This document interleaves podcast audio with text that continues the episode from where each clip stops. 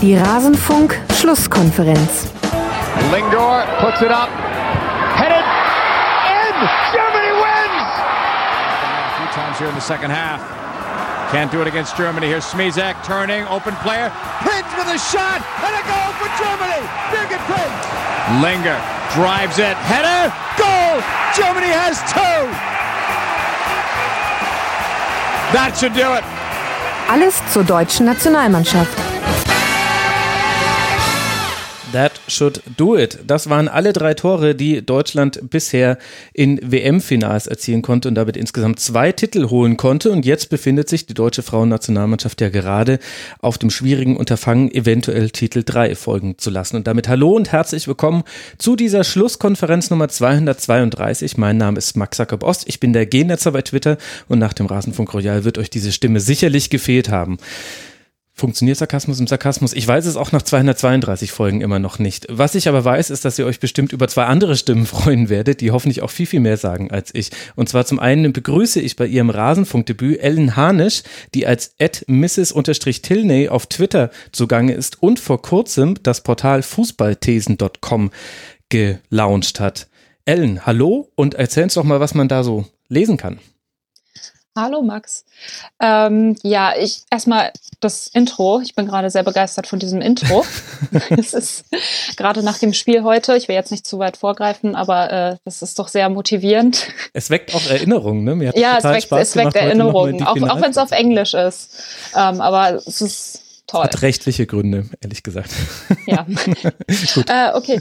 Ja, äh, äh kurz zu Fußballthesen, das habe ich, ich, hatte ich schon länger geplant, eine Webseite ähm, über Frauenfußball zu launchen und habe das dann einfach äh, kurz vor der WM gemacht. Also weil der Zeitpunkt gerade gepasst hat äh, und weil ich äh, gerade richtig Bock drauf hatte, ähm, dann WM-Berichterstattung auch zu machen. Ähm, ja, also mitten, mitten zum Ende der Bundesliga-Saison, das wäre irgendwie, hm. war, war nicht so der richtige Zeitpunkt. Äh, ja, und auf Fußballthesen geht es vor allen Dingen darum, äh, Frauenfußball ist Fußball und nicht irgendwie was anderes und kein, keine andere Version äh, des Männerfußballs. Und äh, wir haben einfach zu wenig Berichterstattung über den Frauenfußball in Deutschland. Mhm. Ähm, es soll jetzt nicht so um Spielberichte gehen, Dafür gibt's äh, womensoccer.de zum Beispiel oder ähm, Soccerdonna ist auch äh, ein weiteres Portal, ähm, was äh, vor allen Dingen auch, da geht's um Transfer Transfers und mhm. ähm, ja, und ich möchte da mehr so ein bisschen ja mein Ding machen, ähm, auch ein bisschen äh, feministische Berichterstattung vielleicht. Ähm, das äh, ergibt sich dann also ich, ich habe ich hab schon ein paar Sachen geplant, aber es ist im Moment äh, sehr WM-lastig. Ja, das wäre ja auch komisch, wenn nicht. Aber fußballthesen.com, das kann man sich auf jeden Fall mal in seine Bookmarks speichern und eine weitere gute Seite zu Frauenfußball schadet definitiv nicht.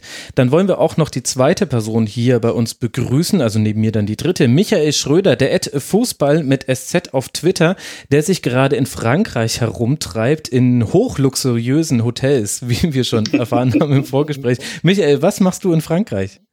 Schön wär's, ja, bonsoir. Ähm, ja, ich arbeite tatsächlich für die, äh, für den Host-Broadcaster der FIFA hier in Paris und bearbeite diverse Sachen zur Fußball-WM.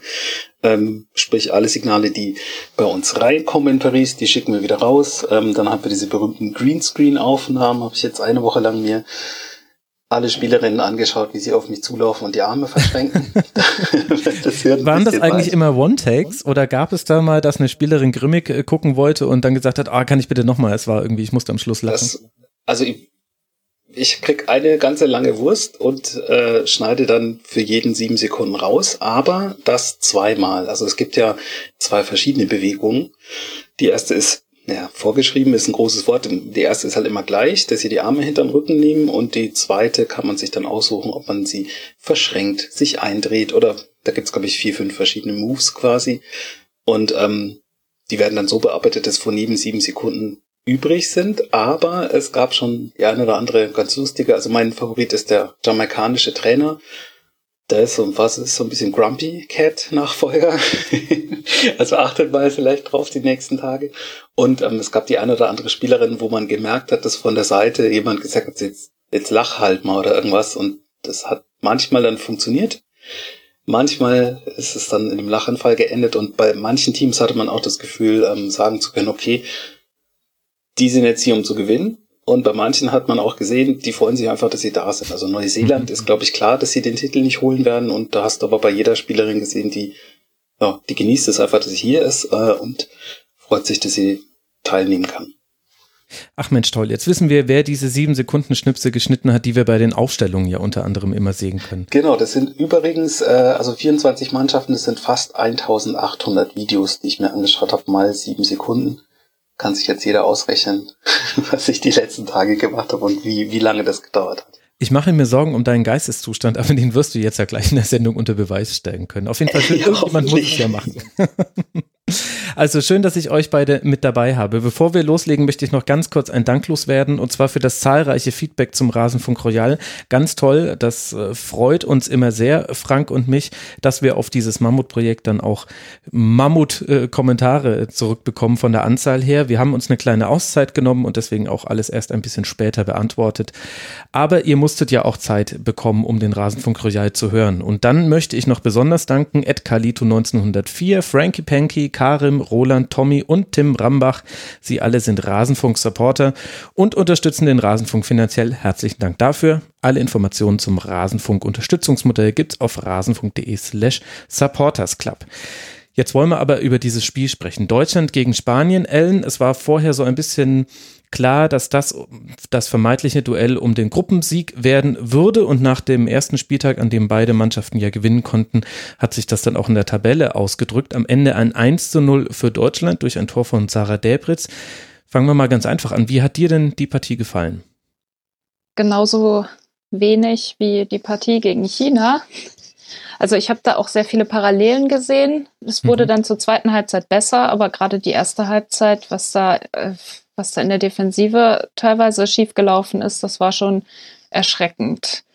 Und äh, ich sehe auch äh, ja, Parallelen zwischen, zwischen China und Spanien äh, in der Hinsicht, dass äh, beide Mannschaften es nicht schaffen, das leere Tor zu treffen, was äh, sehr gut für Deutschland war in beiden Spielen, weil äh, da, da waren ja wirklich, also gerade gerade jetzt heute bei dem Spiel ähm, gegen mhm gegen Spanien, gerade in der Anfangsphase. Da, wir hätten ja das, äh, das 0 zu 1 nach, weiß ich nicht, was das war, in der ersten Minute hätten sie das schon kassieren können. Also es war schon, ja, war nicht schön anzusehen. Zweite Halbzeit fand ich dann besser, mhm. aber es war halt, es waren Pflichtsiege. Ja, kann nur besser werden. Gut, der Pflichtsieger hat ja zwei Wortbestandteile. Das eine ist ein eher negativer Pflicht. Niemand mag seine Pflichten, also die meisten äh, zumindest nicht. Und das andere ist aber der Sieg, das ist dann der positive Bestandteil. Michael, jetzt hat ja Ellen schon diese schwierige Anfangsphase ähm, angesprochen. Also in den ersten 15 Minuten hatte eigentlich kein Team so wirklich Ballbesitzphasen, aber Deutschland einige klare Fehler gemacht. Im Spielaufbau, auch im Spiel gegen lange Bälle. Da gab es auch so ein paar Geschwindigkeitsdefizite in der Innenverteidigung. Vielleicht, woher glaubst du, kam diese Unsicherheit in dieser Anfangsphase? Also ich fand auch, wie die Ellen gesagt hat, die Abwehr, was ich gesehen habe vom China-Spiel, schon nicht so super sicher. Das hat sich so ein bisschen fortgesetzt und man mhm. muss vielleicht auch einfach heute, das ist zwar immer eine blöde Aussage äh, oder Ausrede, man sollte aber vielleicht auch dazu sagen, dass das Wetter jetzt nicht so wirklich optimal war, die ersten ja, 20 Minuten fast. Ähm, da hat's ja richtig, richtig runtergehauen. Ähm, also da ist dann eher so, dass ich mich gewundert habe, warum man nicht einfach mal aus der Ferne mal draufholzt und guckt, was passiert. Das hat, haben beide Mannschaften nicht gemacht. Mhm.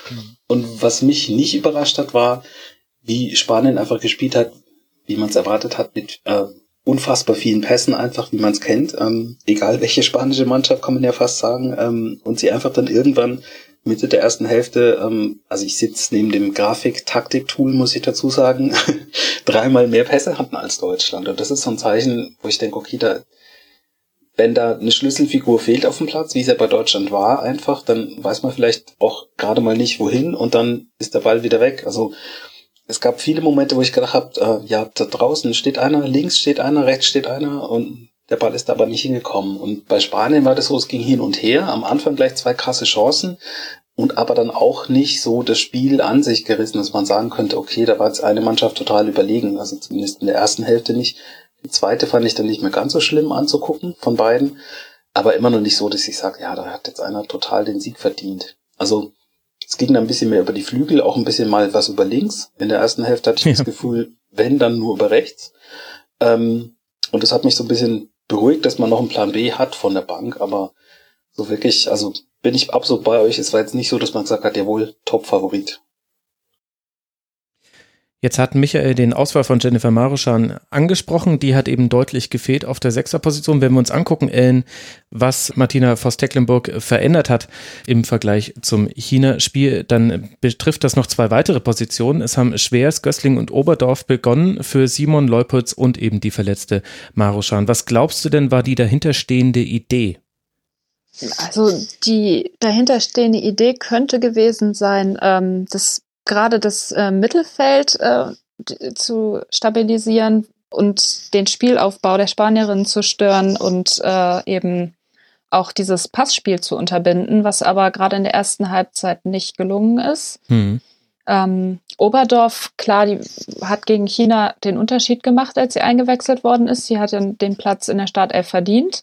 Ähm, hat auch heute als eine nein, nicht als eine der wenigen, aber war eine der Spielerinnen, die, die ähm, mehr überzeugt hat, fand ich. Mhm. Jetzt. Ähm, ist ja auch ähm, dann mit Clara Bühl, die eingewechselt wurde. Das war genau die richtige, der richtige Wechsel zur richtigen Zeit. Ähm, also das macht sie gut. Also ich ich bin immer noch äh, nicht begeistert. Tut mir leid. Ich das, muss das musst du auch nicht sagen. Wir, wir sind hier kein Begeisterungs. nee, es ist, ist äh, äh, ja. Aber ich muss auch dazu sagen, dass ich keine, keine Freundin des spanischen Fußballs bin oder keine Freundin von zu Ballbesitzfußball bin. Ich bin mehr so, ich mag lieber Attacke. Und äh, ja, das war in diesem Spiel eher äh, nicht vorhanden. Ja, das war so ein bisschen, also eigentlich ja ganz interessant. Man konnte sehr schnell sehen, was beide Mannschaften wollen. Bei Spanien was das, was man immer bei Spanien sieht, dass man eben aus einer Ballzirkulation heraus sich tief in des Gegners Hälfte festsetzt. Auch Gegenpressing relativ wichtig. Da hat man, ich will jetzt eigentlich gar nicht sagen, dass das Gegenpressing so gut funktioniert hat über weite Teile des Spiels, denn das waren meistens eigentlich relativ leichte Ballverluste von Deutschland. Und da kann ja dann Spanien eigentlich fast nichts dafür, wenn Deutschland ja, immer wieder den Ball so herschenkt zum Reingrätschen, ich fand das Gegenpressing hat vielleicht auch funktioniert, weil die deutsche Mannschaft sehr weit hinten war, grundsätzlich. Ja, also das hat tief. mich so ein bisschen überrascht. Ähm, wenn man halt weiß, wie der Turnierbaum aussieht, dass es vielleicht äh, gar nicht so unklug ist, vielleicht diese Gruppe zu gewinnen, ähm, dann oh ja. hat mich das gewundert, dass man eben sagt, okay, klar, Ausfälle hin oder her, es ist jetzt, wenn wir heute hier gewinnen, so, das ist schon mal eine relativ sichere Nummer dann. Ähm, da hat es mich dann schon überrascht, dass man gerade bei dem Wetter, was ich schon angesprochen habe, gesagt hat, ja, wir warten jetzt mal hin, weil wenn man hinten steht und der Boden ist so, wie er war und es regnet noch und es denkt dann wirklich mal einer, ich zünd mal ab, dann kann es eben passieren, dass man sich einen fängt. Ist nicht passiert, Gott sei Dank. Aber ähm, ich, das mit dem Gegenpressing fand ich hatte heute so ein bisschen zwei Seiten. Also es war sehr leicht gegenzupressen, wenn da ja man einfach in der eigenen Hälfte sich so ein bisschen Präsenz verkriecht. Zeigen, ja. Ja, sehr tief Deutschland, auch sehr viel Respekt. Also du musst gegen Spanien, weil du eben hoch angelaufen wirst, musst du immer mal wieder einen Risikopass spielen. Also sprich einen Pass, der jetzt nicht einfach vom, von der Verteidigung ins Mittelfeld geht, sondern im besten Fall findest du irgendjemanden tief im Mittelfeld, um eben einfach viele Spanierinnen aus dem Spiel zu nehmen. Und die Pässe, die wurden überhaupt nicht gespielt. Und als sich das geändert hat, kam Deutschland dann ein bisschen besser rein. Also die Passquote und Ballbesitz waren weiter fürchterlich. Also am, am Ende waren es jetzt 37 Prozent Ballbesitz für Deutschland. Die Passquote nach 20 Minuten waren 54 Prozent. Bis zum Halbzeitpfiff gab es gerade mal 100 angekommene Pässe von Deutschland. Also das war kein Kombinationsfußball und keine Ballbesitzphasen, die es gab. Okay. Das war sogar schlechter als Südafrika gegen Spanien. Ja, erstaunlich. Ich glaube, ne? die hatten 57 Prozent oder sowas. Und was ich fand, was da der Unterschied war, wenn wir jetzt das Südafrika-Spanien-Spiel mit dem Deutschland gegen Spanien-Spiel nebeneinander legen, dann ist es tatsächlich der Aspekt der Körperlichkeit im eigenen Aufbaudrittel. Also Südafrika hat einfach entscheidende Zweikämpfe im Mittelfeld für sich entschieden und hatte dann Umschaltsituationen, die sie ja dann auch sehr vertikal ausgespielt haben. Und dann da auch nicht die riesigen äh, Ballbesitzzeiten hatte. Aber das hat irgendwie gefehlt. Obwohl man es versucht hat mit so einem 4-4-2, mit am Anfang noch Delbritz und Gößling auf der 6 und Oberdorf und Gwyn auf den Außen zu machen, hat man ja eigentlich versucht, diesen, diesen, diese Überzahl herzustellen, direkt in der Zentrale vor dem eigenen Tor. Und, und gerade am Anfang war es auch so, wenn Spanien, die kam am Anfang sehr häufig über ihre rechte Seite, da hat auch Deutschland immer wieder Überzahlen gehabt. Und dennoch hat sich das Spanien immer wieder rauskombiniert, weil einfach immer der entscheidende Schritt gefehlt hat und manchmal auch ein bisschen die Körperlichkeit. Also wenn eine Spielerin an ihrer Gegnerin dran war, dann haben sie es in dieser, vor allem in dieser Anfangsphase noch zu selten geschafft, einfach den Zweikampf dann auch zu gewinnen oder wenigstens so sehr den Fuß dazwischen zu stellen, dass nicht der offene Pass möglich ist für Spanien, sondern die eben abdrehen müssen und vielleicht nochmal neu aufbauen müssen. Das war am Anfang gar nicht zu sehen. Ich fand das Spiel, auch das deutsche Spiel gerade in der ersten Halbzeit sehr vorhersehbar.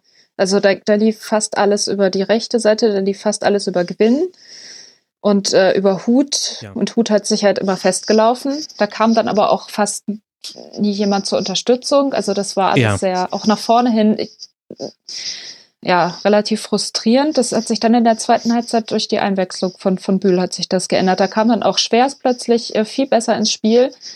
Ähm, von der hat man ja in der ersten Halbzeit, außer dass sie äh, getunnelt wurde, nicht viel gesehen. ähm, also das äh, war, dann, war dann doch schon besser. Ja. ja, ich hatte auch den Eindruck, dass nach der Halbzeit die zweite Hälfte einfach ein bisschen schneller war. Also auch rein vom Angucken schneller. Her. Also man eben, man hatte das Gefühl, dass, dass es ein bisschen Geschwindigkeit aufnimmt. Ähm, und das war was, wo ich dann gedacht habe, okay, cool, weil ich habe in der Halbzeit ein Bild gesehen, dass das Trainerteam erst draußen geblieben ist, auf der Bank sich noch beratschlagt hat. In Klammern weiß ich jetzt nicht, ob das immer so ist. Ähm, und habe dann direkt noch wieder am Pfiff gedacht, so drei, vier Minuten, ja, okay, also ein ausgewechselt, ähm, kurz beratschlagt, wahrscheinlich genau die richtige Ansprache gefunden. Das sieht ja jetzt schon viel besser aus. Das war dann leider auch nicht so lang, wenn man ehrlich ist. Ähm, aber am Anfang der zweiten Hälfte habe ich schon gedacht, okay, jetzt sehe ich, die wollen gewinnen, jetzt spielen sie nach vorne, jetzt geht was über die linke Seite auch, dann hat man schon mal zwei Flügel, mit denen man arbeiten kann. Mhm. Also hat auf mich schon den Eindruck gemacht, dass es besser wird und komischerweise äh, hat es aber dann nicht, nicht sehr lange gehalten. Dann gab es diese Phase, wo Spanien gefühlt tausendmal im Abseits stand und man jedes Mal gedacht hat, äh, ähm, ja. auch nichts passiert. Und wenn wir ganz ehrlich sind, das Tor war ja vor der Halbzeit noch. Ähm, das war ja jetzt auch kein Schuss, wenn man so will. Also das hat eigentlich noch dem Ganzen so, war die Kirsche auf der Torte quasi. Das hat auch dazu gepasst, dass dieses Tor eigentlich auch so ein bisschen komisch und irgendwie ja schon erzwungen dann auch war, aber nicht jetzt irgendwie super rausgespielt war. Na, eine Kombination aus beiden. Also bevor wir dann über die Umstellung in der zweiten Halbzeit äh, sprechen, lasst uns jetzt nochmal auf das Tor blicken. Also die Entstehung war ja schon der zweite vertikale Pass aus dem Mittelfeld ins Offensivdrittel, äh, der funktioniert hat. Diesmal, also einmal war das ein toller Ball auf Gwyn, den die dann direkt abgelegt hat, auf die Start der Hendrich und dann kam die Flanke zu Pop nicht an. Das war in der ja, irgendwann 20., 26. Minute war das, äh, genau. Äh, Dawson hat den Ball gespielt. Und dann in der 42. Minute eben dieser äh, Chipball von Gwyn auf Gößling. Dadurch hat sich Deutschland endlich mal aus so einer Pressing-Situation am Flügel befreit. Und, und Gößling hatte tatsächlich einen offenen Pass, also sie konnte mit Blick zum Tor einen Pass spielen und der war dann super. Der war dann genau in den Raum, der frei war. Also, also Spanien große Probleme auf ihrer eigenen linken Seite. Und ich fand, das war dann schon gut äh, rausgespielt. Hut äh, dann mit der Flanke auf Pop. Dann lässt halt die Torhüterin Panios prallen und letztlich fällt das Tor nur wegen der Schläfrigkeit von Torrejon, weil dann Debritz einfach den Ball ins Tor grätschen kann. Aber die ja, Entstehung das, war ich, schon schön. Ja, der, der Pass war super, aber das genau das, was du als letztes gesagt hast, genau das war das, was ich meinte. Also es war dann zwei so ein bisschen clumsy Aktionen und als Freiburg-Fan habe ich auch gedacht, das habe ich auch schon mal gehört, dass das Tor fällt, weil Torrejon kurz eingenickt ist, aber war halt der Bruder. Ähm, also ich fand das, fand es im Endeffekt sehr passend, dass man einen guten Spielzug hat, einen Spielzug hat, der am Ende aber dann noch irgendwie komisch reintrudelt. Also ja. Ich fand zwar war eine ganz gute Zusammenfassung, ähm, die 20 Sekunden der Entstehung des Tors inklusive Slow-Mo, ähm, was das ganze Spiel angeht. Ja, aber irgendwie fast mit umgedrehten Vorzeichen. Also ich finde, bis ja, dahin ja. hatte ja eigentlich Spanien die guten Kombinationen und Deutschland war eher ein bisschen zu langsam in manchen Situationen. Und in dieser einen Situation war es genau umgedreht. Ja, aber so gewinnt man am Ende. Also ja, klar. Wenn, ja, jetzt haben du, wir wieder du, das typisch deutsche Spiel. Ja, genau. Wenn du 13-0 gewinnst, dann hilft dir das am Ende auch nicht, wenn du gegen Frankreich spielen musst und dann Weiß man nicht, was passiert, ne? ja, ja, ich wollte das ja auch äh, gar nicht äh, schlecht reden und also die Entstehung war ja auch gut und ich glaube, in der Entstehung hat man auch viel von dem gesehen, was vielleicht der offensive Plan war. Es sollte schon mit, mit Risikopässen nach äh, vorne gehen, da ist dann die Passquote dann nicht auch nicht das beste Merkmal dafür, ob ein Spiel gut oder schlecht gelaufen ist. Es sollte über den Flügel gehen und es war halt auch stellvertretend dafür, dass in der ersten Halbzeit offensiv nur der rechte Flügel existent war, wo ich aber auch die Beobachtung gemacht habe, dass in den seltenen Situationen, in denen Oberdorf und Schwers auf der linken Seite mal die Möglichkeit hatten, nach vorne zu gehen, wurden die auch kaum unterstützt. Also das Nachrücken bei eigenen Offensivaktionen war eben sehr, sehr zurückhaltend in der ersten Halbzeit und dann ist es für dich auch schwierig, denn die Spanierinnen haben einfach ein gutes Positionsspiel Spiel. Das heißt, du hast mindestens eine Gegenspielerin gegen dich und wenn du da nicht das Dribbling gewinnst, und das war jetzt nicht die herausragende Qualität von Deutschland an dem Tag, dann hast du direkt danach die nächste Gegenspielerin vor dir und keine Passmöglichkeit. Also da hat's, da haben es äh, die Spielerinnen auch schwer gehabt. Also es lag jetzt nicht nur daran, dass Gwyn und Hut da ein bisschen mehr Betrieb gemacht haben. Die hatten auch ein bisschen mehr Unterstützung, fand ich. Du merkst auch einfach, wenn mit Gößling und Delbritz äh, zwei Spielerinnen spielen, die eher den Blick immer auf den rechten Flügel haben. Das ist mir in der Partie, also in der ersten Halbzeit ist es mir ganz, ganz stark aufgefallen. Und dann kam ja die Umstellung zur zweiten Halbzeit, Ellen, und die hat irgendwie sehr viel verändert. Clara Bühl kam für Kati Hendrich, dann ist Lena Oberdorf ins Zentrum gerückt neben Gößling und mit Sarah Debritz auf dem linken Flügel hatte man auf einmal auch eine zweite Angriffsseite. Ja, also es ist, äh, hat sehr viel gebracht. Es, ich fand auch, äh, Clara Bühl war auch körperlich viel präsenter als äh, mhm. Kathi Hendrich. Also die, die, hat um jeden Ball gekämpft, die hat da noch mal so ein bisschen, äh, so ein bisschen dieses Nachsetzen reingebracht, was, äh, was vorher quasi nicht vorhanden war oder äh, selten vorhanden war, dass sie einfach noch mal auf den, dieses auf die zweiten Bälle draufgegangen.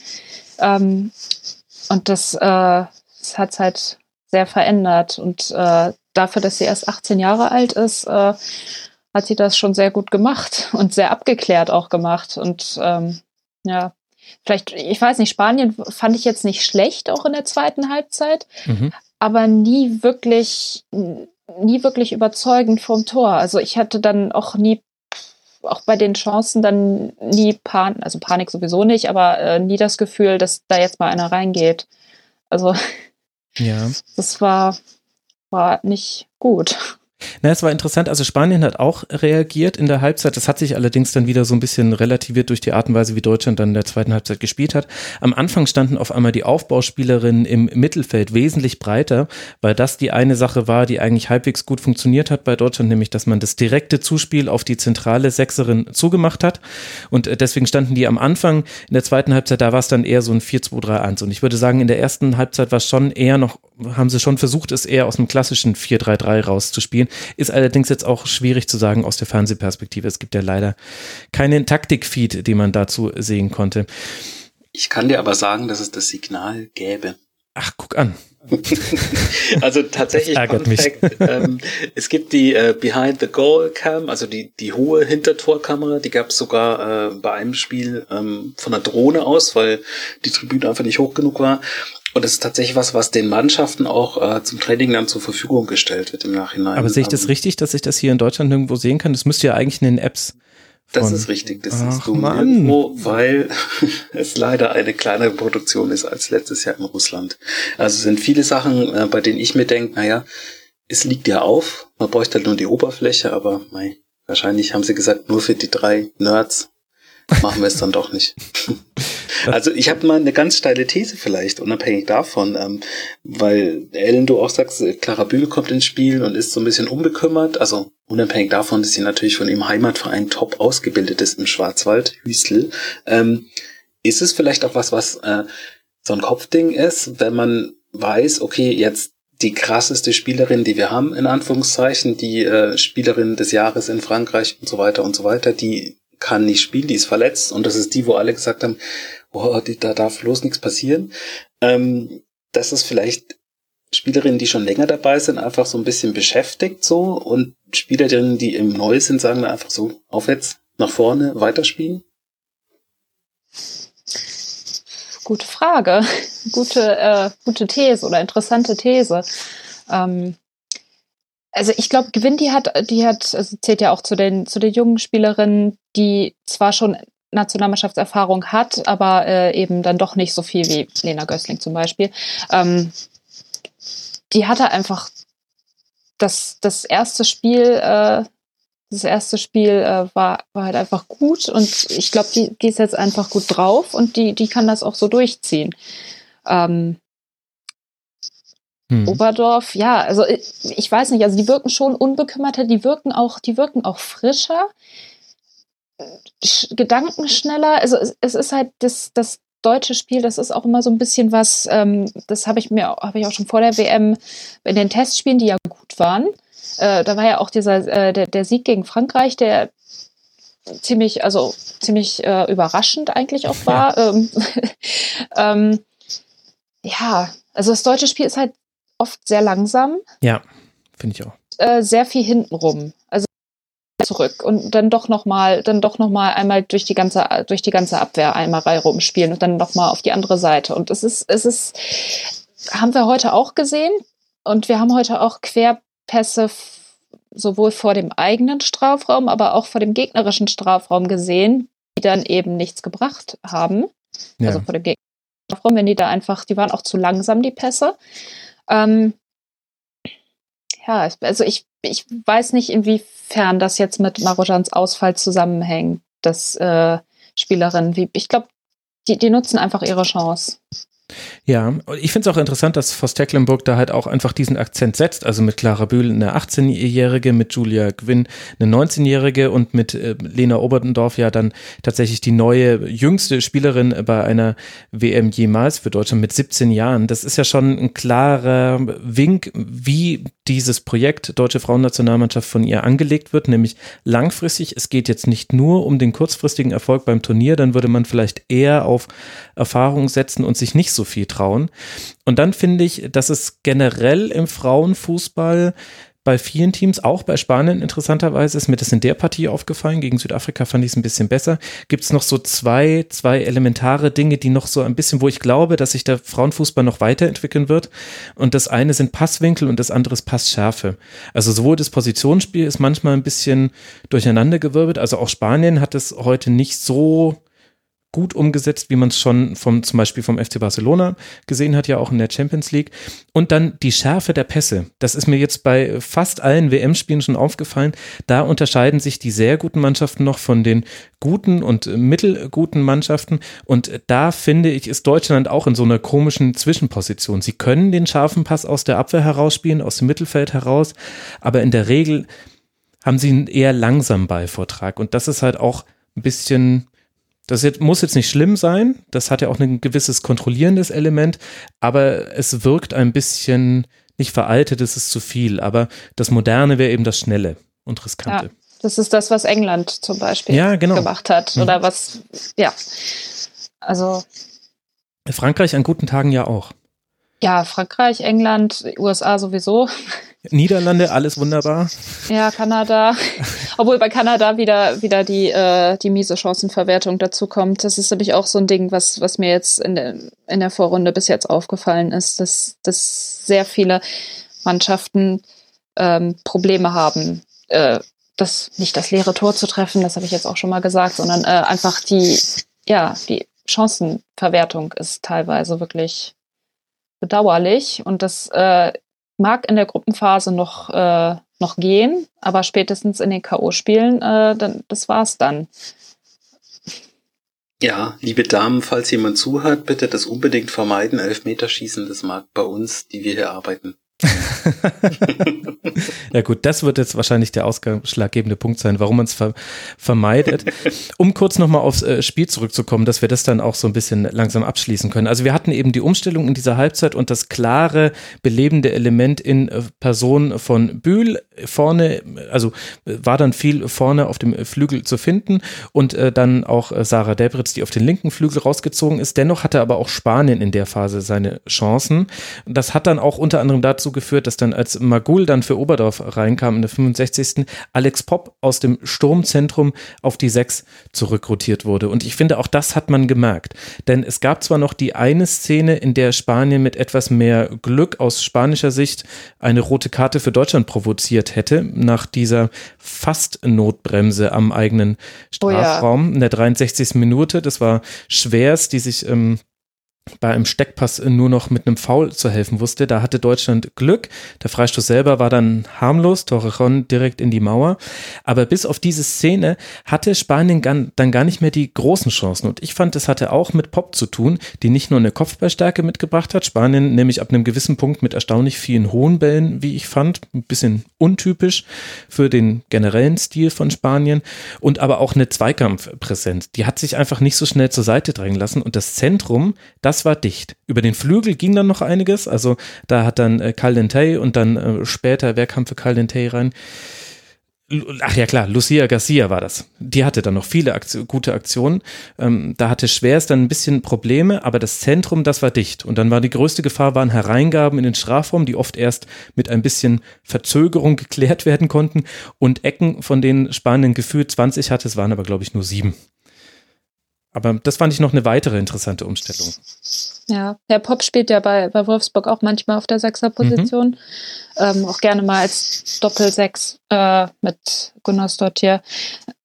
Ja, hat, hat sehr viel verändert, hat sehr viel stabilisiert. Ähm, ist mir auch positiv aufgefallen. Wäre vielleicht auch ein Mittel gegen Südafrika, weil Südafrika äh, wird äh, körperbetonter spielen als Spanien. Ja. Und äh, vor allen Dingen äh, ja, auf Konter setzen, mhm. was mir so ein bisschen Sorgen macht, wegen der Schnelligkeit. Ja, hat denn da Deutschland und tatsächlich ein Defizit in der, in ja. der Innenverteidigung? Äh, Dawson ja. und Hegering in der ersten Halbzeit ja zweimal überlaufen?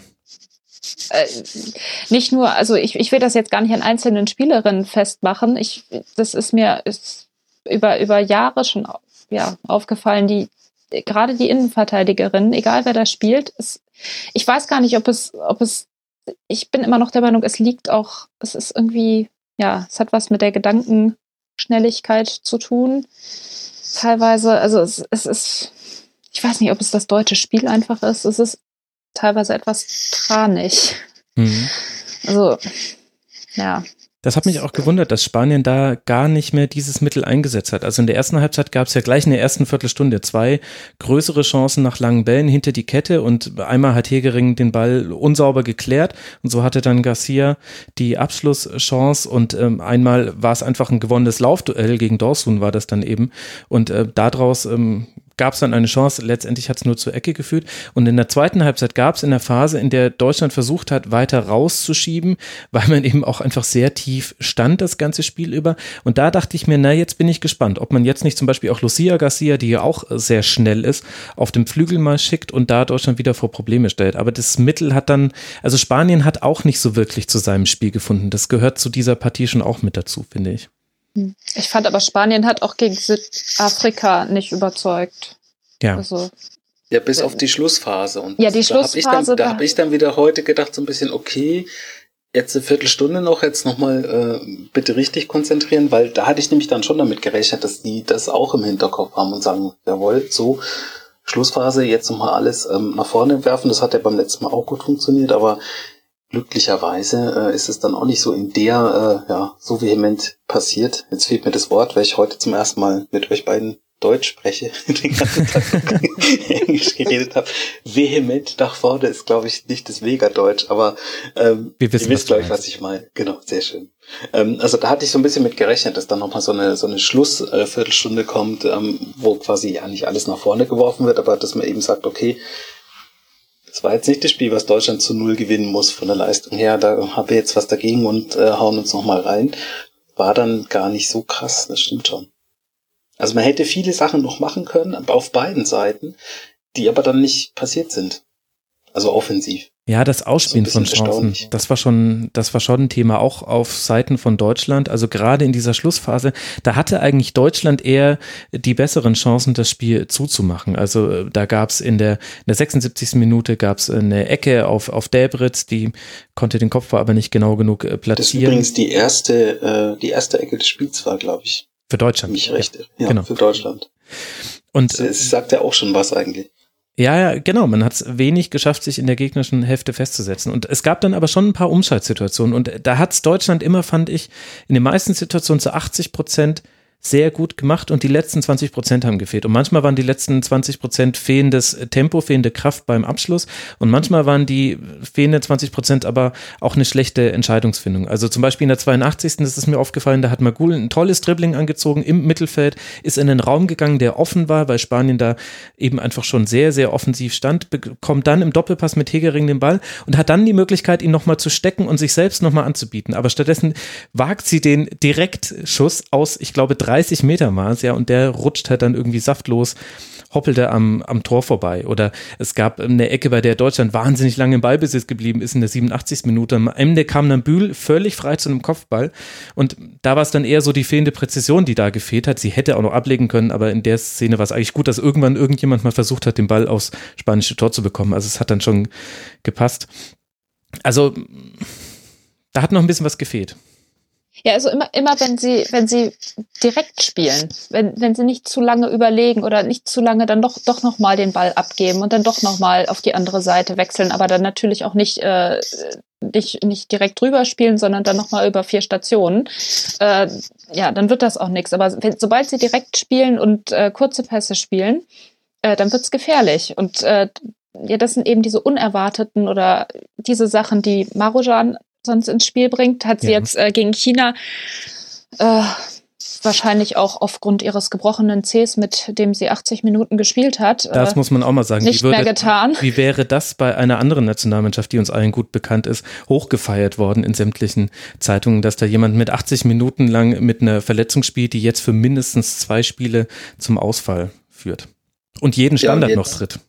Jetzt ist eher die äh, Geschichte, warum habt ihr das nicht gleich gesagt? Also stimmt, ist schon ein bisschen schräg, ja. Ja, verrückt, ne? Also, aber gut. Also, ja, alles, was ich mitgekriegt habe, war, äh, dass man die Schwellung nicht erkennen oder nicht erkennen konnte, ob es angeschwollen ist oder wie doll es angeschwollen ist, weil da irgendwie ein Tattoo auf dem Fuß äh, oder auf dem Zeh ist. Keine Ahnung. Fand ich ganz Mega. lustig. okay. Ja. Jetzt, jetzt hast du auch meine Neugier geweckt. Aber ich finde, wir können nicht über dieses Spiel sprechen, ohne auch nur einmal den Namen Almut Schuld in den Mund genommen zu haben. Ich fand nämlich bei all den Unsicherheiten, die man in der deutschen Abwehr sehen konnte, spätestens bei Almut Schuld war dann Schluss, Michael. Das stimmt, ähm, wobei mir da auch, also da auch aufgefallen ist, das muss ich so betonen, ähm, dass auch einfach sehr viel in die Mitte dann geklärt wurde und dann wieder so ein bisschen irgendwie rumgewuselt wurde und dann doch die Chance irgendwann gestorben ist für Spanien.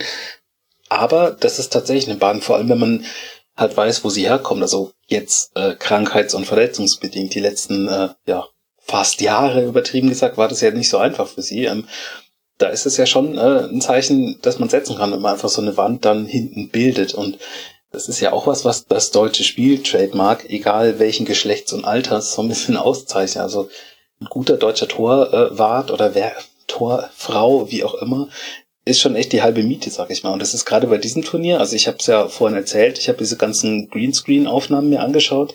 Ähm, die sind die meisten Torhüterinnen auch gar nicht so groß. Das hat mich tatsächlich überrascht. Das war mir nicht bewusst. Ähm, und da ist es echt was wert, wenn man einfach jemanden hinten drin stehen hat, wo man sich auch ein bisschen drauf verlassen kann einfach. Also das war schon, das war tatsächlich eine starke Leistung. Ja, wobei ich sagen muss, dass bei dieser WM die, äh, die Torhüterin-Leistungen ähm, sehr auffällig gut sind. Gerade verglichen mit den, mit den letzten Weltmeisterschaften. Also da sind mit schon einige. Mit dem letzten Finale vor allem wahrscheinlich sprichst du das an.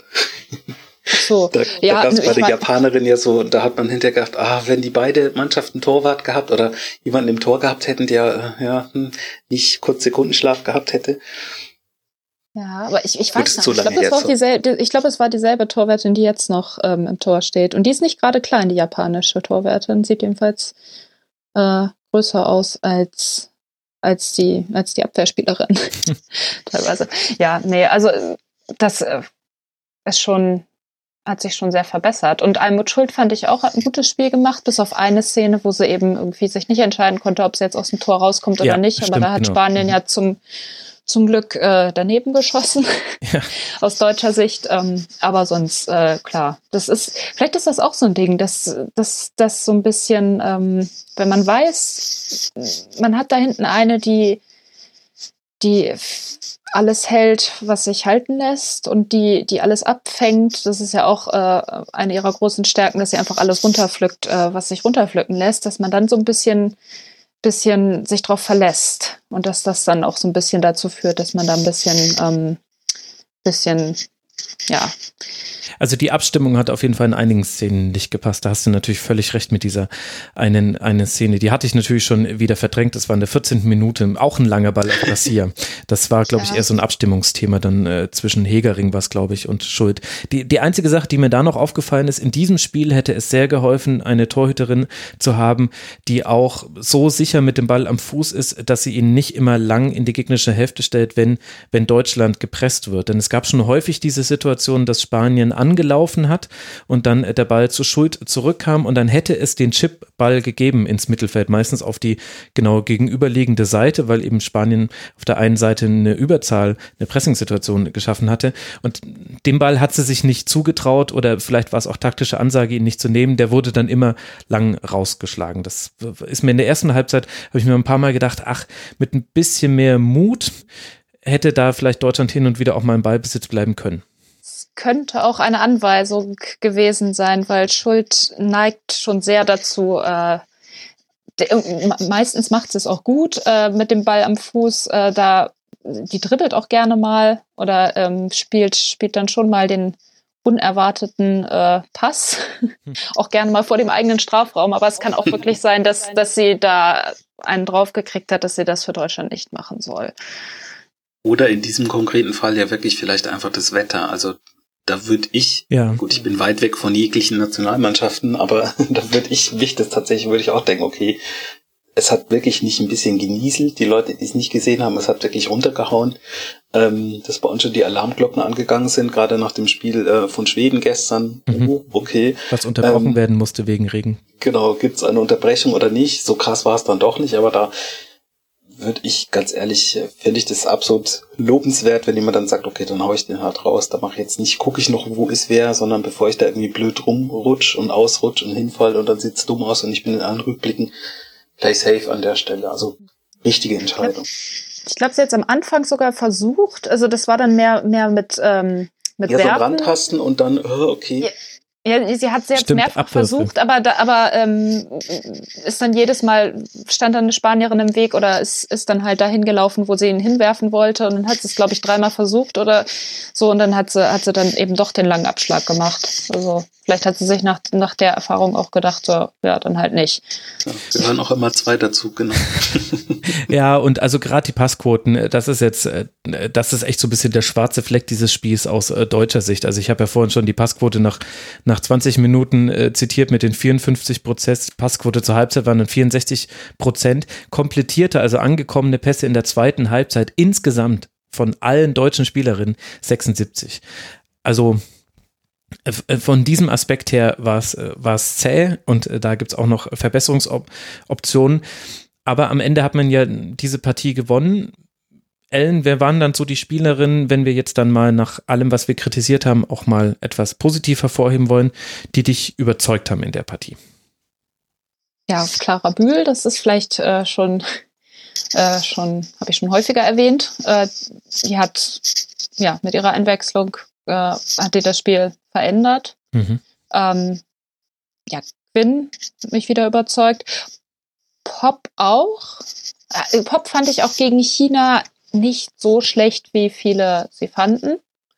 Oder wie ich es mitgekriegt habe, wie viele sie fanden. Ich finde, die zeigt schon eine, eine, sehr große Präsenz auf dem Platz und ja. kann immer mal äh, auf jeden Fall für, für Torgefahr sorgen. Ähm, der hat halt so ein bisschen, fand ich, Schuld. die Unterstützung gefehlt. Also genau ja. die Beobachtung habe ich auch gemacht. Sie hat auch dann, also drückt sich auch in Zahlen wieder. Also sie hat von 16 Zweikämpfen hat sie neun äh, gewonnen, was für eine Stürmerin ja ein sehr, sehr guter Wert ist.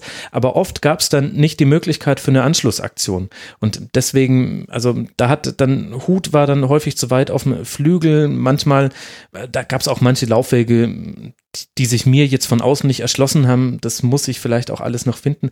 Aber da war dann Pop in den Situationen, in denen sie dann mal äh, einen Zweikampf am Boden oder in der Luft äh, gewonnen hat. Gerade in der Luft war sie auch sehr, sehr stark. Äh, sechs von zehn Zweikämpfen da gewonnen. Ja, dann gab es halt eigentlich auch gar nicht die Möglichkeit für sie, eine Anschlussaktion zu starten, denn das muss man auch sagen. Ich fand, dass die Abwehr mit Paredes und Leon sehr, sehr gut stand bei Spanien, die Innenverteidigung. Bis auf diese wenigen Aussätze und diesen großen eben von Torrejon, da konnten die beiden aber nichts dafür. Die haben eigentlich schon, bis auf ganz wenige Aktionen, in denen Clara Bühl mal einen Haken geschlagen hat, mit dem keiner gerechnet hat, haben die eigentlich kaum Schwächen gezeigt. Ja fand Debritz auch ähm, gerade jetzt im Vergleich zum Spiel gegen China ähm, sehr ja. viel besser. Also, ja.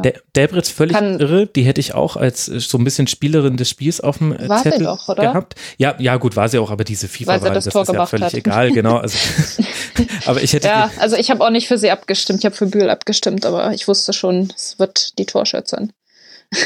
Ja, und jetzt aber, aber jetzt äh, Fun Fact oder not so Fun Fact, ich bin mir da gar nicht äh, so sicher zu Sarah Delbritz. Also gute Leistung gemacht, vor allem in der zweiten Halbzeit dann äh, vom linken Flügel aus relativ häufig dann auch das Dribbling gesucht, gute Flanken geschlagen, überhaupt die Flankengenauigkeit bei äh, Deutschland toll, 50 Prozent, fast annähernd von den Flanken. Aber wie viel angekommene Pässe hat sie gespielt? Sieben ich wiederhole nochmal, sieben angekommene oh. Pässe von Sarah Debritz. Ist mir im Spiel auch gar nicht so krass aufgefallen. Nee. Aber das zeigt halt einfach, äh, viel waren Einzelaktionen, äh, die Pässe, also spätestens nach dem dritten Pass war es eigentlich so, dass du entweder den Ball schon wieder verloren hattest oder du musstest in, in ein Dribbling gehen, um irgendwas zu kreieren. Also da gibt's noch Verbesserungspotenzial. Ja, ich fand jetzt auch Hut zum Beispiel, die fand ich gegen China sehr stark, gerade in der ersten Halbzeit und die fand ich heute äh, auch wieder, weil sie zu wenig Unterstützung hatte, aber die hat sich, äh, hat sich festgelaufen und ähm, ja, also hat mich diesmal nicht so überzeugt. Ja, das waren eher die Flanken, die der Max nicht so mag, die von ihr, nicht von ihr gekommen sind. Ja, wobei andererseits jede Flanke auf Alexandra Popp ist erstmal eine gute Flanke, wenn sie halbwegs in ihre Richtung das kommt. Das hat ja auch Alex Popp äh, gezeigt in dem, in dem Spiel. Also Hut und äh, später, anfangs ja auch Oberdorf, äh, Schwers, wenn sie es mal bis nach vorne geschafft hat, später dann Debritz. Du hast einfach gesehen, der Weg von, von den Außenpositionen in den Strafraum hinein ist eben jenseits von der Flanke einfach sehr, sehr weit im Frauenfußball, weil da die Räume noch ein bisschen anders besetzt werden, weil die Geschwindigkeit im Nachrücken eine andere ist. Deswegen ist manchmal die Flanke auch tatsächlich das bessere Stilmittel, finde ich. Also gerade Flanken auf dem zweiten Pfosten da könnte ich wirklich ein Fan von werden, denn das habe ich jetzt bei der WM schon häufiger gesehen, dass am zweiten Pfosten einfach allein durch das Tempo, mit dem die Stürmerin da ankommt, die einen solchen Vorteil hat im Verwerten des Kopfballs, dass das sehr, sehr viel effizienter sein kann als im Männerfußball. Ich bleibe dran an diesem Thema, liebe Hörerinnen und Hörer. Sehr schön, ja. Aber ich finde, das hast du bei Hut eben auch gemerkt. Die hatte eben, also wenn in der ersten Halbzeit was ging, dann ja über die Seite von Gwyn und Hut, ja letztlich auch dann beim Treffer. Und die hatte dann aber keine Optionen mehr. Es gab ganz wenig Anspielstationen, also im Halbraum. Da ist auch niemand gar nicht. Genau, genau, genau, das, das meine ich. ja, also sie ist ja auch sehr schnell, sie ist eine sehr schnelle Spielerin.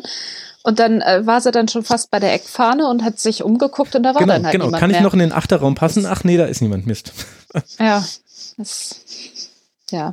Aber ich, also je nachdem, wie das jetzt weitergeht, ähm, wenn Deutschland Gruppenerster wird, wovon ich jetzt ausgehe, ich bin jetzt mal ganz positiv und denke, dass sie das gegen Südafrika nicht äh, in den Sand setzen. Dann werden sie ja nicht gegen die USA spielen, aller Wahrscheinlichkeit nach, weil das wäre dann das Aus gewesen äh, im Achtelfinale, sondern dann, weiß nicht, gegen, gegen den Gruppendritten, glaube ich, wenn sie Gruppenerster werden. Sie könnten zum Beispiel, könnten zum Beispiel gegen Schottland spielen, was jetzt weit vorgegriffen ist, weil äh, die Gruppe äh, noch nicht gespielt hat, äh, noch kein zweites Spiel hatte. Aber wenn das einer dieser Gruppendritten wird, der nicht ganz so auf äh, Konter setzt oder nicht ganz so äh, auf Schnelligkeit setzt, dann äh, könnte sich das deutsche Spiel dann auch äh, typisch, äh, das äh, ist wieder so ein Turnierding von Spiel zu Spiel mhm. verbessern es hat sich minimal verbessert, fand ich im Spiel heute, was aber auch daran lag, dass sie nicht zusammengetreten worden sind. Also ja, und an den Umstellungen. Umstellungen. Das ja, fand ich ja, schon ja, wirklich erstaunlich. Sowohl in der ersten Halbzeit, ähm, so nach einer halben Stunde hat Delbritz dann ein bisschen mehr die, also ist ein bisschen weiter vorne aufgetaucht, dann war eben der Halbraum auch manchmal besetzt. Und in der zweiten Halbzeit zweimal so deutlich umzustellen, eben einmal, dass du Delbritz auf den Flügel ziehst und einmal, dass du Pop äh, zurück auf die Sechs ziehst. Und dennoch hat das Mannschaftsgefühl Mannschaftsgefüge als solches stand, stand okay in diesen Phasen. Das fand ich schon erstaunlich, weil das ist eine Flexibilität, die habe ich bei anderen Nationalmannschaften so jetzt noch nicht gesehen. Und das war sowohl mutig als auch hatte es immer einen klaren Plan. Und Spanien seinerseits hatte nicht wirklich eine Antwort darauf, fand ich. Ja, und die hatten auch keinen Plan B. Also das mhm. muss man auch sagen. Es ist dann einfach weitergegangen. Und der Moment hatten wir es ja auch schon, wo man gedacht hat, okay, jetzt passiert nochmal was. Die letzte Viertelstunde ist dann auch vorbeigezogen und das äh, ja ist dann letzten Endes nichts passiert. Also ich bin da auch bei euch, Spielerin des Spiels, für mich auch Pop, weil das einfach, also sowas sieht man selten, dass jemand so vielseitig ist und auch physisch so präsent ist. Also die kann ja das tatsächlich auch ausfüllen, die sechs und die neun. Ähm, und Clara Bühl, ganz einfach, weil der Sportclub Freiburg einfach super junge Spielerinnen und Spieler hat. Aber das hat mich einfach gefreut, dass sie ähm, da Alarm gemacht hat und direkt präsent war, weil ich ehrlich gesagt gar nicht so sehr damit gerechnet habe, dass sie, dass sie spielen wird hier bei dem Turnier. Also das fand ich schon ja, nicht abgeklärt, aber einfach so ein bisschen unbekümmert, einfach mal nach vorne gucken, was passiert. Das fand ich sehr erfrischend. Gerade also in diesem Spiel, was die erste Hälfte jetzt nicht so erfrischend war, haben wir, glaube ich, oft genug festgestellt heute schon. Auf spanischer Seite dann Hermoso wenig überraschend so ein bisschen die, die auffälligste Spielerin hatte insgesamt 45 Pässe, also angekommene Pässe neben den sieben von Sarah Delpritz, 35 davon in der gegnerischen Hälfte. Und die hat aber unter ähnlichen Problemen gelitten wie eben ähm, das deutsche Offensivspiel auch. Die Anschlussaktion hat oft nicht gepasst. Und, und in dem Fall vielleicht auch tatsächlich die, die Besetzung in der Offensive nicht. Ich habe jetzt nicht viel von Spanien gesehen, aber in der Partie fand ich, dass Putellas kaum einen Effekt hatte und auch, dass Lucia Garcia deutlich noch nochmal eine andere Geschwindigkeit mit reingebracht hat im Offensivspiel. Das hätte Hermoso vielleicht gut getan da mehr Anspieloptionen zu haben. Sie war dann auch relativ auf sich allein gestellt, vor allem weil das Zentrum dann doch in der Regel dicht war. Aber die fand ich auf spanischer Seite noch hervorhebenswert. Ja, das Spiel gegen China, Spanien gegen China wird, äh, wird interessant. Mhm. Es wird ja jetzt alles ich hatte interessant. Gehofft, dass du, ich ja. hatte gehofft, dass du interessant sagst und nicht, nicht spannend.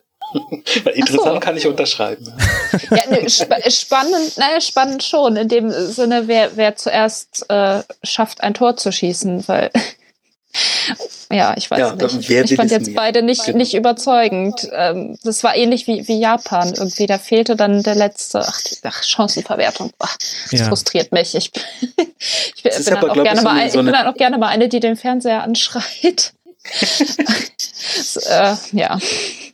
Aber ja. glaube ich grundsätzlich, was das Turnier angeht, die mhm. Chancenverwertung, was ich so mitbekommen habe. Also ich habe nicht alle ja. Spiele äh, zu 100 Prozent gesehen, aber es sind ja schon, wenn man mal das eine Spiel ausklammert, nicht so mega torreiche Partien dabei gewesen auch. Und aber das waren jetzt keine Spiele, wo es keine Chancen gegeben hätte. Es ist halt nur einfach keiner reingefallen.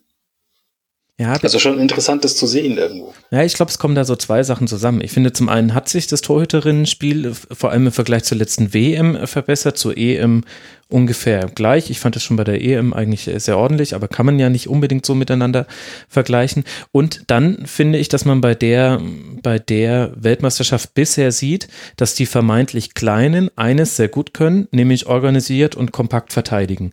Und auch nicht mehr so die, die größten Fehler machen im Spielaufbau. In der Regel wird dann immer der vertikale Pass gespielt. Da stehen sie dann unheimlich häufig im Abseits. Also, also Abseits, Abseitsstellungen gab es schon zuhauf bei dieser, bei dieser Weltmeisterschaft. Ja. Also un, unglaublich, da, da merkt man, fehlt vielleicht auch manchmal einfach noch das Timing. Das kann halt dann auch mit den Strukturen des Frauenfußballs tatsächlich zusammenhängen, weil das ist letztlich einfach nur eine Frage des häufigen Miteinanderspielens und dann ist man auch so aufeinander abgestimmt, dass man nicht im Abseits steht. Aber ich finde, die vermeintlich kleinen Mannschaften, die Außenseiter in den Spielen, die haben sehr, sehr gut verteidigt und bei den Favoritinnen hat sich dann eben gezeigt, ähnlich wie man es bei der Männer-Europameisterschaft 2016 auch gesehen hat, dass wirklich nicht viele Mannschaften es schaffen, gegen eine kompakte Defensive die auseinanderzuspielen. Das geht dann ja, über Brachialität. Ja, und die gibt's weniger. Wie bitte? Ah, ich, ich sagte, man braucht Räume und die gibt's weniger. Das stimmt, weil ich so ein bisschen den Eindruck habe, dass auch alles so ein bisschen eher zusammengerückt ist. Also jetzt nicht jede Mannschaft auf dem Platz, das auch. Aber allgemein ähm, so richtig schwache und richtig starke Mannschaften war es ja immer so gefühlt halbe halbe. Hm. Habe ich jetzt bislang, bislang, also ist ja noch nicht so viel gespielt, habe ich bislang jetzt nicht den Eindruck, dass das nach wie vor so ist. Also wenn man sich dann bis auf Thailand. Hinten, ja. ja, das war das Ausgeklammerte und zwar beide Mannschaften in dem Spiel ja. tatsächlich. Ähm, aber wenn man eben defensiv was arbeitet, hat man schon, ja, ich sag mal, einen halben Sieg, ähm, hat man schon viel gewonnen auf dem Platz. Und das ist tatsächlich auch spannend zu sehen, finde ich, weil das schöner anzuschauen ist, wie wenn jetzt einer total auseinandergenommen wird, finde ich jetzt persönlich. Ja, bis auf Argentinien gegen Japan, was eben auch wirklich nur von der Sympathie für Argentinien gelebt hat, also jedenfalls bei mir. ja. ähm, also ich habe mich dann auch gefreut für die, für das, das war eine, war eine super Leistung. Aber das Spiel an sich, das war ja wirklich. Puh. Aber ich habe es äh, bis zum Ende durchgezogen und habe es mir angeguckt. Also, aber es, es hat jede jede WM hat so ein Spiel oder mehrere solcher Spiele. Ja, das stimmt. Das war schon ein 0 zu 0, wo 0 zu 0 auch in allen Aspekten drauf stand. Also Argentinien, die standen ja so tief, das war schon nicht mal mehr Keller. Also, keine Ahnung, irgendwo unter der Erdkruste waren die. Und trotzdem hat es Japan überhaupt nicht geschafft, da irgendwas äh, dagegen zu tun oder damit anzufangen. Das war, äh, die taten mir fast auch dann ein bisschen leid. Also Argentinien hat den so eine Schotterpiste hingelegt und Japan ist, sind alle barfuß gekommen und haben dann ich glaube, da hat die Trainerin, die japanische Trainerin nach dem Spiel auch ähm, sich ich weiß nicht, ob sie sich entschuldigt hat, aber hat, hat eben gesagt, so, ja, wir haben die ein bisschen unterschätzt oder falsch eingeschätzt. Fand ich ganz äh, bemerkenswert, dass sie mhm. das gesagt hat. Gucken. Gut, wir gucken uns einfach an, wie jetzt äh, die WM so weitergeht. Für Deutschland sieht jetzt eben alles äh, ganz gut aus in der Gruppe. Das Achtelfinale ist äh, schon mal sicher und der Gruppensieg wäre bei nur einem Punkt im letzten Spiel gegen Südafrika auch schon sicher durch zwei 1 zu 0 Siege. Deutscher könnte es eigentlich nicht zugehen. Ja. Unfassbar, ja. Und wer weiß, wie weit das äh, noch trägt. Dann äh, würde ich zum Abschluss ganz gerne noch kurz an euch die Frage stellen. Michael, wie hat dir denn, wenn wir eh schon so allgemein über die Frauen-WM sprechen, wie hat dir denn die WM so generell gefallen?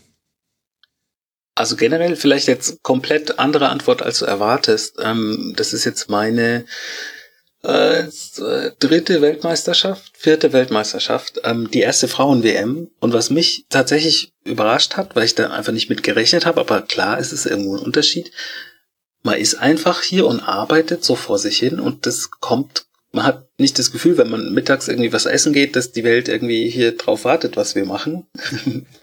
und das ist so ein bisschen komisch, weil normalerweise ist man immer in einem Land, was total euphorisiert ist und wo man das Gefühl hat, es freuen sich gerade alle, dass was da ist. Und hier ist es so, man holt sich abends in der Pause schnell irgendwo äh, was zu essen und dann läuft da im Hintergrund in dem Laden äh, Frankreich gegen Andorra, glaube ich, aus der Nations League irgendwie und du denkst dir, hä, also du gehst aus einem Spiel raus, gehst woanders rein und da läuft ein anderes.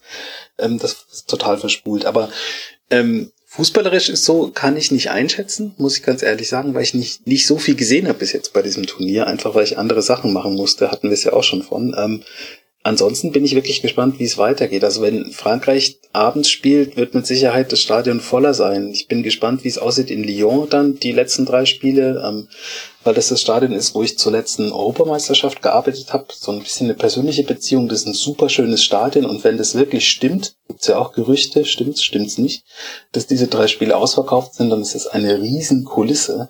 Ähm, bin ich mal gespannt, wo das dann hingeht und wie das dann wirklich am Ende aussieht. Ellen, dann musst du uns das Turnier sportlich einordnen bis hierhin. Ja, also, Entschuldigung. naja, ich, ich, arbeite, ich arbeite ja nicht äh, vor Ort oder äh, arbeite im Moment eh gerade nicht, gerade frei. Ähm, habe bis jetzt alle Spiele gesehen und hoffe, dass ich auch weiterhin alle Spiele sehen kann. Und äh, ich, ich weiß nicht, ich habe, ich hab, glaube ich, seit 2003 alle Weltmeisterschaften geguckt und äh, merke halt, dass es sich sehr durch die Professionalisierung, die natürlich nicht in allen Ländern stattgefunden hat, auch in Deutschland übrigens noch nicht äh, mhm. vollständig mhm. äh, stattgefunden hat. Bei weitem nicht. Also nee, nee, nee, das merkst du auch nicht. der Nationalmannschaft an, ohne jetzt irgendwie sagen zu wollen, dass, also will jetzt damit nicht den Stab brechen über diese Mannschaft, das wäre ja Quatsch, aber das, das merkst du an allen Ecken, dass, ähm, dass die Frauen einen infrastrukturellen Nachteil haben, der immer noch bei weitem nicht aufgeholt ist und dafür ja. finde ich aber die Entwicklung im Frauenfußball interessant. Also ich würde gerne mal sehen, was passieren würde, wenn man den Frauenfußball jetzt richtig krass fördert in mehreren europäischen Ländern und dann mal gucken, wie der Fußball in zehn Jahren ja, das aussieht. Das werden wir sehen. Das werden wir sehen, nur ich befürchte, befürchte, wir werden es nicht in Deutschland sehen. Mhm. Ist, äh, Die Sorge ja. habe ich auch. Ja, also ich, ich verfolge auch sehr viel internationalen Frauenfußball, auch die äh, Ligen, gerade in äh, die NWSL, die Liga in den USA und auch die ähm, australische Liga habe ich jetzt zwei Jahre lang verfolgt. Also für mich ist das sehr schön zu sehen, wie die Spielerinnen dann auch in ihren Nationalmannschaften spielen. Also ich kenne auch sehr viele Spielerinnen dann aus den Ligen jeweils. Ähm, und mir macht es bis jetzt sehr großen Spaß. Also die, bis auf jetzt, bis auf das eine Spiel von Japan vielleicht, äh, was, was nicht besonders unterhaltsam war. Aber auch diese, diese Underdogs, ähm, die ja durchaus auch gut spielen. Zum Beispiel ähm, Jamaika, die haben zwar verloren 0 zu 3, aber sind dann eben auch durch ihre Torwerte aufgefallen und hatten auch äh, mhm. im Gegensatz zu, wer war das? Ähm, Gegensatz zu Kamerun äh, auch sehr gute Chancen, mhm. ähm, wenn sie dann mal äh, einen Konter gesetzt haben. Ja, also ich bin begeistert und äh, gerade ver verglichen mit der letzten WM, irgendwie ist die bei mir untergegangen. Ich weiß nicht, woran das liegt. 2015 in Kanada. Ähm, vielleicht lag es auch an den Uhrzeiten. Ja, Zeitverschiebung. Also ich, ich habe die, die Spiele schon, ich habe nicht alle Spiele gesehen, aber versucht so viele wie möglich zu gucken. Aber irgendwie merke ich jetzt, wenn ich das im, im Kommentar höre oder wenn ich, wenn ich es irgendwo lese, wenn dann, wenn dann auf die WM zurückgegriffen wird, dass ich das irgendwie alles nicht mitgekriegt habe. Und dann, ja, also scheine ich wohl so im, im Halbschlaf gewesen zu sein. WM jetzt äh, begeistert mich deutlich mehr. Wenn man jetzt mal äh, Deutschland ein bisschen ausklammert, aber das kann ja noch kommen. Ja, und das passt ja ergebnistechnisch auch. Und da sieht man ja auch eine Entwicklung. Und ehrlich gesagt, das, das erfüllt mich schon mit einer gewissen Zufriedenheit, wenn ich von Spiel A zu Spiel B dann schon mal eine Entwicklung sehe, wenn ich taktische Flexibilität sehe, wenn ich junge Spielerinnen sehe, die ich vorher noch nicht so auf den Schirm hatte. Also jetzt jenseits davon, dass mir bei Lottes Erbin erzählt wurde, die solle ich auf dem Schirm haben und ich jetzt sehe, ah, genau, deswegen anscheinend alles richtig gemacht, Lottes Erbin. Grüße an der ja. Stelle das, das gefällt mir sehr gut. Und man muss auch sagen, es ist äh, fast schon ein Klischee, also die, die fehlende Theatralik im Frauenfußball mit Ausnahme von ganz, ganz wenigen Personen auf dem Spielfeld und dann auch die Art und Weise, wie gepfiffen wird. Das ist zwar zum Teil ein bisschen so an der Grenze, dass man sich denkt, okay, da hätte man jetzt auch eine Karte zeigen können. Gerade gegen China hat das ja auch Deutschland betroffen. Aber insgesamt jetzt nach 14 gespielten Partien erst 32 gelbe Karten. Das sind im Schnitt zwei pro Partie.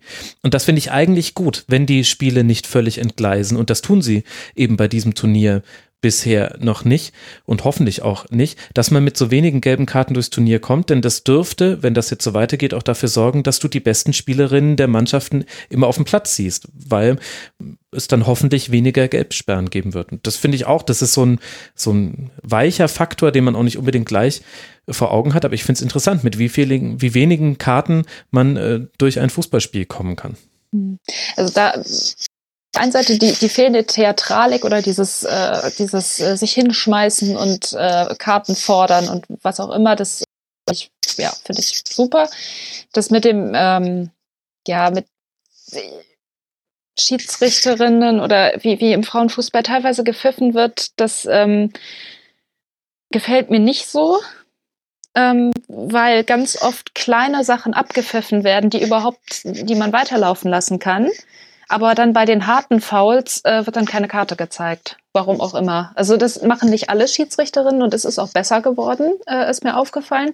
Aber es gibt dann eben auch, äh, gibt dann eben auch Spielerinnen oder ja, Trainerinnen und Trainer, die eben darauf spekulieren, dass, oder die wissen dann ganz genau, aha, die und die Schiedsrichterin ist halt noch nicht so erfahren oder kommt aus dem und dem Land und hat deswegen vielleicht nicht so die, äh, ja, die besten Voraussetzungen für diese, für diese WM und äh, das wird dann gerne ausgenutzt. Das ist aber auch weniger geworden. Und gerade bei den, ähm, bei den afrikanischen Mannschaften, die in den ähm, vorherigen Weltmeisterschaften da wirklich zugelangt haben und auch teilweise das war dann schon an der Grenze zu rot und es wurde nicht geahndet. Das äh, machen die jetzt, das machen die gar nicht mehr. Also das ist, äh, finde ich super.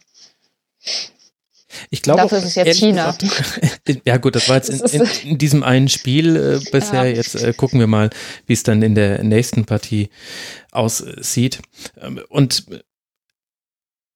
und was die Schiedsrichter angeht, irgendwie finde ich das auch logisch. Also, denn die Schiedsrichter müssen eine gemeinsame Linie finden und das war bei der letzten Männer-Weltmeisterschaft auch so, dass man gesehen hat, eine gemeinsame Linie zu finden, ist einfacher von unten als von oben her. Also sprich, wenn du eher seltener gelbe Karten gibst, ist es einfacher, alle auf einen gemeinsamen Nenner zu bringen, als wenn du sagst, wir wollen eine gewisse Härte nicht überschreiten, weil jeder hat dann eine andere Definition dieser Härte. Und mir ist, und das Problem bei Weltmeisterschaften war ja häufig bei Schiedsrichtern, auch bei Männer-Weltmeisterschaften, also das muss man jetzt nicht nur auf Frauen bezogen sehen, dass es dann eben immer mal wieder diese zwei, drei Schiedsrichter aus eher exotischeren Ländern gab, die auf einmal mit sieben, acht gelben Karten um sich geworfen haben. Und diejenige Mannschaft hatte dann einfach einen veritablen Nachteil im weiteren Verlauf dieses Turniers. Das kann man nicht wegdiskutieren.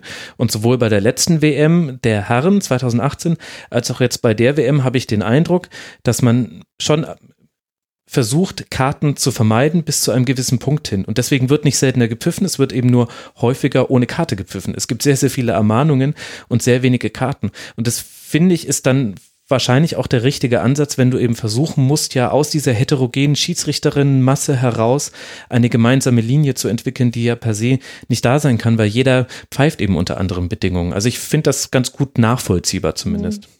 Okay, ja. Nur, dass, äh, dass eben jede Kleinigkeit teilweise abgepfiffen wird, das äh, ja. gefällt mir gar nicht. Aber das ist so ein, das ist wirklich so ein Ding, das hat, hat man auch in der Bundesliga was, äh, da, da gibt es, ich weiß, weiß gerade nicht das Buch, aber da gibt es auch ähm, Forschung drüber, ähm, dass das eben ein Frauenfußball-spezifisches Ding ist. Mhm. Dass sich ähm, ähm, Mädchen, die vorher in jungen Mannschaften gespielt haben und dann irgendwann in Mädchenmannschaften äh, spielen müssen ähm, oder wollen, äh, dass die sich erstmal komplett umgewöhnen müssen. Ja. Weil eben anders gepfiffen wird, nicht anders gepfiffen wird. Es wird, ja, Nee, weil, wenn man sagt anders gepfiffen, dann heißt es ja, dass Männerfußball die Norm ist. Das mag ich nicht. Aber ähm, ja, dass eben mehr, mehr kleinere Sachen abgepfiffen werden. Mhm. Es gibt eine eigene Linie. Ja. Spannend. Gut, jetzt habe ich euch schon äh, ganz viel Zeit von Frankreich gegen Norwegen geklaut. Jetzt möchte ich euch nicht noch mehr Zeit klauen. Ich danke oh, euch ja. beiden sehr. Zum einen Michael Schröder, der Ad Fußball mit SZ auf äh, Twitter. Danke dir, Michael, dass du dir mal wieder Zeit genommen hast für den Rasenfunk. Ja, gerne. Viele Grüße aus Frankreich nochmal. Bonsoir zurück und danke auch an Ellen Harnisch at Mrs-Tilney auf Twitter, die auf fußballthesen.com auch über Frauenfußball schreibt. Ellen hat großen Spaß gemacht. Vielen Dank, dass du mit dabei warst. Danke sehr. Hat, Spa ja, hat Spaß gemacht. Und liebe Hörerinnen und Hörer, ihr müsst einfach Lottes Erbinnen hören. Die machen das, was der Rasenfunk Rasenfunk zur letzten Männer-WM gemacht hat, nämlich tägliche Sendungen. Es gibt ein Lottes Erbinnen Daily. Die Sendungen machen großen Spaß. Sven und Jule machen da einen unglaublichen Aufwand und es lohnt sich wirklich sehr. Also folgt bitte at Lottes Erbinnen auf Twitter und hört auch in ihre Podcasts rein. Es gibt auch noch weitere tolle Produktionen, unter anderem 120 Minuten, hat auch sehr schöne Sachen gemacht. Gebt diesen Medien eure Aufmerksamkeit und dann werdet ihr den Reiz dieses Turniers entdecken, wenn ihr ihn nicht sowieso schon längst in eurem Herzen gefunden habt. Und in diesem Sinne hören wir uns dann nach dem nächsten Deutschlandspiel. Bis dahin habt eine gute Zeit. Macht's gut. Ciao.